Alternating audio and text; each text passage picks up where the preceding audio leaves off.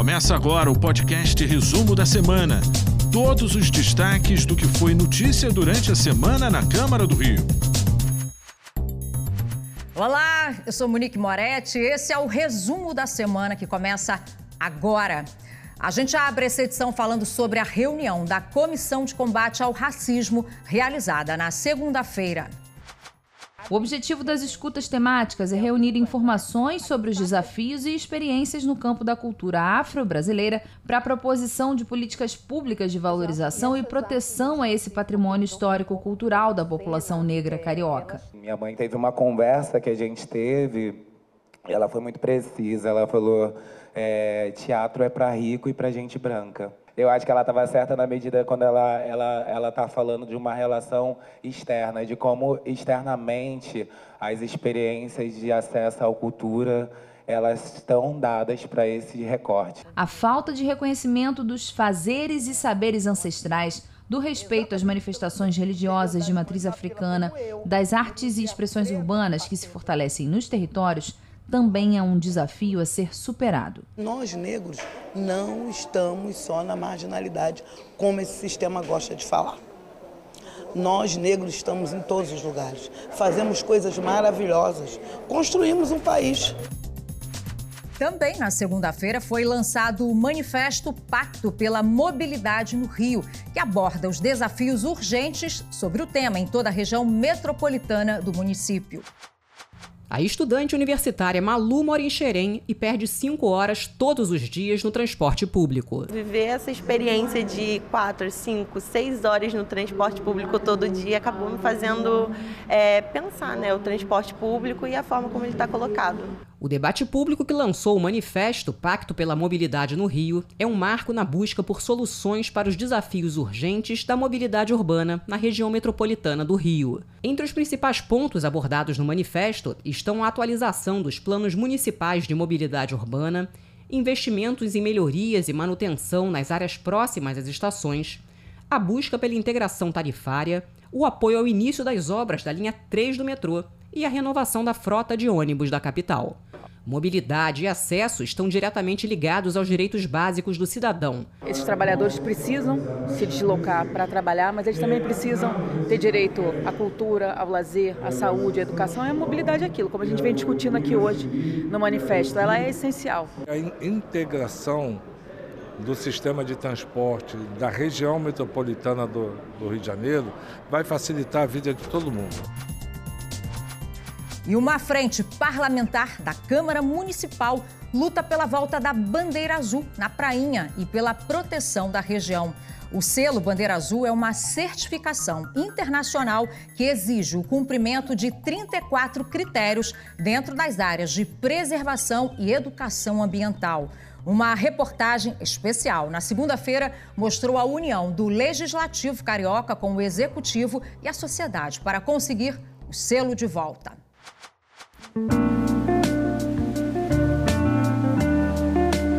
Paraíso ecológico que se estende entre o maciço da Pedra Branca e o Oceano Atlântico, na zona oeste do Rio. O mar é azulado e transparente. A areia tem 150 metros, disputados por surfistas, cariocas e turistas atravessa o morro para cá, você está num ambiente totalmente diferente. Em 1990, a prainha se tornou área de proteção ambiental. 20 anos depois, ganhou pela primeira vez o selo Bandeira Azul, um prêmio concedido a lugares reconhecidos pelo cuidado com a preservação. O objetivo do selo Bandeira Azul é aumentar a preocupação para tornar áreas mais sustentáveis e elevar a proteção ambiental desses locais. 46 países no mundo correm atrás da premiação. Prefeitura, Câmara Municipal e Cariocas estão realizando um trabalho em conjunto para que a Prainha recupere o selo Bandeira Azul, uma importante certificação internacional destinada a praias, marinas e embarcações de turismo sustentável. A Frente Parlamentar, em parceria com a Secretaria de Meio Ambiente da Prefeitura, já tiveram algumas grandes vitórias, como toda a preservação da restinga que acabou de ser feita. A renovação da certificação acontece todos os anos e a cada vez os candidatos passam pela mesma avaliação. Depois de tudo comprovado, ainda é necessária uma vistoria in loco. Nós temos a primeira avaliação no comecinho de outubro e o resultado dessa avaliação sai em novembro ainda deste ano. Eu tenho certeza que no final do ano vamos atingir nossas metas e trazer a bandeira azul aqui para as areias da Prainha. Vai ser muito positivo para o turismo. Na sessão plenária de terça-feira, foi aprovado em segunda discussão o projeto que cria benefícios fiscais dentro do programa Reviver Centro. Ele previa isenção ou suspensão do IPTU, ISS e ITBI para obras e edificações para algumas regiões do centro do Rio. Mais uma emenda a pedido do líder do governo foi votada e aprovada. Ela concede os mesmos benefícios a todas as regiões do centro. Ele originalmente era um texto também dava um tratamento com uma diferença muito grande entre algumas áreas aqui do centro da cidade para o restante do bairro. Com essa emenda, nós igualamos todo o incentivo tributário para todo o centro da cidade. O projeto emendado foi aprovado e segue para a sanção do prefeito. E o centro da cidade volta a ser ocupado como é o nosso a nossa vontade. Outra notícia positiva é a aprovação do projeto que institui o Observatório Municipal da Violência contra a Mulher.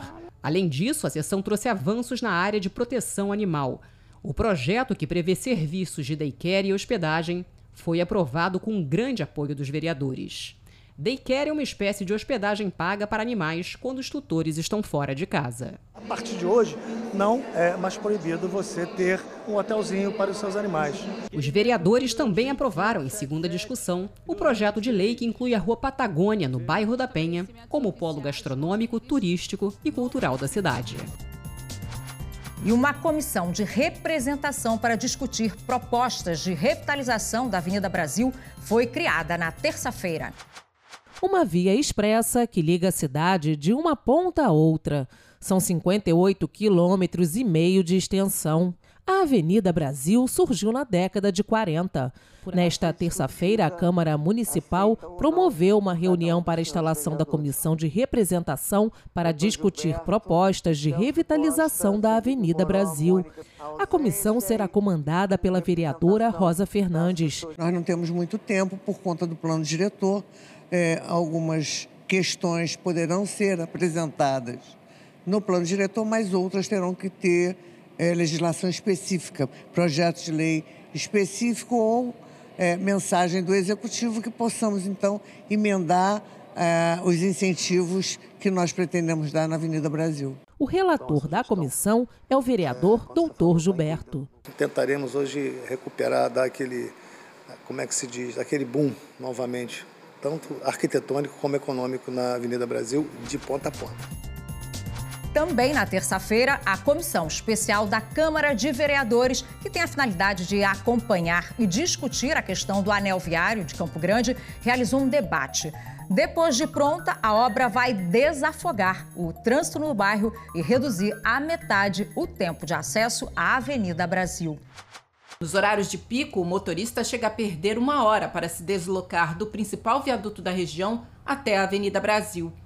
O anel prevê dois túneis, um mergulhão e vias expressas para atender às demandas da população por mobilidade. A região cresceu muito nos últimos anos, mas a infraestrutura não acompanhou esse desenvolvimento. De maneira geral, Campo Grande, infelizmente, ao longo do tempo, ele foi se adensando né, de maneira totalmente irregular. Então hoje todos os traçados que haviam antigamente hoje já são de fato ocupados. O novo anel viário é uma obra importante do atual governo municipal e está orçada em mais de 800 milhões de reais.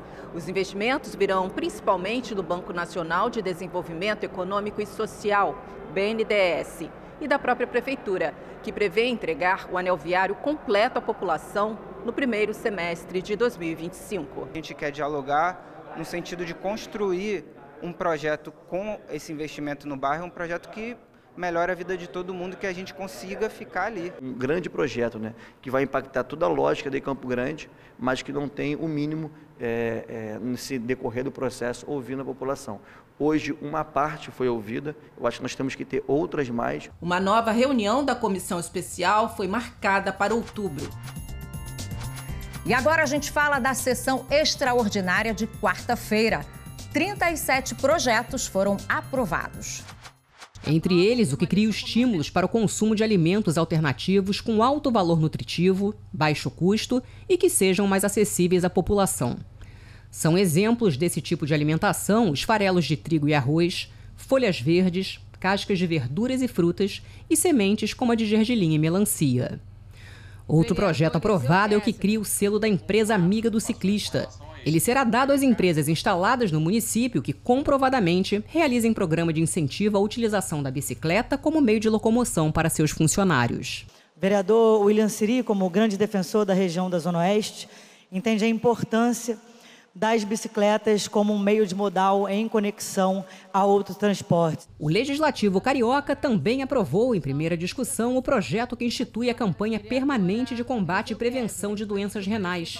Ainda em primeira discussão foi aprovado o projeto que cria o programa de assistência às vítimas de intolerância religiosa. O Parlamento Carioca aprovou também em primeira discussão a criação de mais dois polos gastronômicos na cidade um deles na Praça Catolé do Rocha, em Vigário Geral, na zona norte da capital, e o outro na comunidade do Batã, em Realengo, na zona oeste do Rio. E a feira carioquíssima foi reconhecida como de interesse cultural, social e turístico para o município. A matéria foi aprovada em segunda discussão e agora segue para a sanção ao veto do prefeito. Na quinta-feira, as comissões de Finanças, Orçamento e Fiscalização Financeira e a de Higiene, Saúde Pública e Bem-Estar realizaram uma audiência. O tema foi a apresentação do relatório dos primeiros quatro meses de 2023. O secretário de Saúde, Daniel Sorães, informou que a porcentagem de orçamento investida em saúde este ano superou os 22%, destacou o recorde de mais de 600 mil procedimentos realizados em 2023 no município e antecipou o aumento que haverá de quase 800 milhões de reais em investimentos na próxima lei orçamentária anual. As metas fiscais são os resultados em valores correntes e constantes estabelecidos pela Lei de Diretrizes Orçamentárias a serem alcançados. Os vereadores questionaram sobre plano de cargos e salários e a demora no início do tratamento de pacientes com câncer. Não adianta se pensar no, na política do câncer no Rio de Janeiro pensando somente no INCA. O INCA hoje tem 10 salas de cirurgia e quatro estão fechadas porque não tem profissionais para trabalhar lá dentro. Qual é a situação do tratamento de câncer na cidade do Rio de Janeiro? Hoje, uma pessoa que tem um diagnóstico de câncer demora muito tempo para iniciar uma químio, uma radioterapia, além da dificuldade, obviamente, de conseguir fechar o diagnóstico. Também durante a audiência, Daniel Sorães anunciou o pagamento do piso salarial da enfermagem com retroativos para as próximas semanas. A gente vai pagar o piso relativo ao mês de maio, é, de maio a agosto, já numa folha suplementar, ainda esse mês. A Comissão de Combate ao Racismo da Câmara Municipal discutiu na quinta-feira a importância da Pequena África para a cultura do Rio de Janeiro. O encontro que aconteceu no Museu da História e da Cultura Afro-Brasileira foi conduzido pela presidente da comissão, a vereadora Mônica Cunha. Berço da cultura negra, a Pequena África está localizada em uma região central da cidade e reúne os bairros da Saúde, Gamboa e Santo Cristo. Local de grande importância histórica e cultural, ela foi ponto de desembarque de escravos africanos. A Pequena África tem um simbolismo e um significado é, forte e importante, sobretudo por ter sido uma região onde se desembarcaram milhares e milhares de escravizados e num processo de, de superação de todas as dificuldades. No período pós abolição da escravidão, essa presença negra se manteve. E, inclusive, Tiaciá tem uma grande referência né, dessa presença negra. O objetivo da escuta realizada pela Comissão Especial é reunir informações e experiências da cultura afro-brasileira no Rio de Janeiro para a proposição de políticas públicas de proteção ao patrimônio histórico-cultural. A gente está discutindo a cultura do nosso povo, a cultura do povo preto. Então, a gente não falar da pequena África não está aqui dentro do MUCAB, a gente de fato não está falando como deveria falar. Uma iniciativa como essa me parece um momento de resgate de memória e de resgate de histórias que ainda é, não são de conhecimento geral e que foram invisibilizadas historicamente. E na sexta-feira, a Comissão da Mulher realizou uma audiência pública para discutir o desafio das maternidades lésbicas. A gente vem com um debate já depois do agosto lésbico, uma série de demandas entre mulheres e percebemos é, muitas especificidades na reprodução assistida para mulheres lésbicas e acessos, inclusive, de direitos que são direitos básicos tidos para uma ampla sociedade, mas que as mulheres lésbicas encontram, como, por exemplo, registrar os seus filhos com o nome de dupla maternidade. Ainda na sexta-feira, os vereadores mirins da Câmara do Rio participaram de mais uma aula comandada pelos professores da Escola do Legislativo Carioca. Desta vez, eles aprenderam como apresentar um projeto de lei com artigos, anexos e justificativas. As atividades foram comandadas pela professora da Escola do Legislativo, Marta Silva. Os estudantes usaram como exemplo um projeto de lei apresentado pela vereadora Mirim Caiane. Observando o dia a dia da cidade, ela teve uma ideia. Vereadora Caiane, aí da casa dela para a escola, ela percebeu que beirando a linha do metrô existem vários pontos de pessoas dependentes químicas. Então ela sugere que crie-se ou uma área de lazer ou coisa, mas tudo voltado para o estudante, que tenha jogos, que tenha lazer, que tenha esporte, e eu acho que isso é uma coisa que realmente modificaria a vida deles. E vamos ver quem foi homenageado pelo Parlamento Carioca nesta semana. Na segunda-feira foram entregues moções a profissionais da saúde. Na mesma cerimônia, Maria Gorete de Lima Neres recebeu a medalha de reconhecimento Chiquinha Gonzaga. A iniciativa foi do vereador João Mendes de Jesus. Também na segunda-feira, o vereador Vitor Hugo entregou o título de mérito esportivo mestre Hélio Grace à diretoria de Games e Esportes da Associação das Empresas Brasileiras de Tecnologia da Informação. Na terça-feira, a Câmara Municipal entregou moções de aplausos e congratulações a representantes de instituições que atuam em favor de animais, de pessoas em situação de vulnerabilidade e de uma sociedade mais justa. A iniciativa foi da vereadora Verônica Costa. Na quarta-feira, o comissário de polícia Daniel Gomes recebeu o conjunto de medalhas de mérito Pedro Ernesto por iniciativa do vereador Eliseu Kessler. Na quinta-feira, foram entregues moções de congratulações e reconhecimento ao grupo Depressão Tem Cura. A iniciativa foi da vereadora Tânia Bastos. Na sexta-feira, o vereador Márcio Ribeiro entregou o título de mérito esportivo mestre Hélio Grace a Marcos José dos Santos Elias, o mestre BG.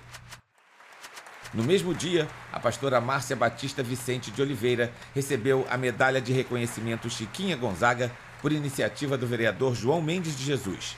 Também foram entregues moções de louvor e aplausos para integrantes do projeto Compartilhar do Pão. Ainda na sexta-feira, a educadora e presidente da Fundação Leão 13, Luciana Martins Calaça, recebeu o conjunto de medalhas de mérito Pedro Ernesto por indicação do vereador Inaldo Silva.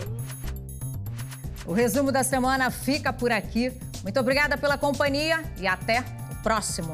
Tchau, tchau. Você ouviu o podcast Resumo da Semana? Acompanhe as notícias sobre a Câmara do Rio em nosso site câmara.rio e nas nossas redes sociais, arroba Câmara Rio.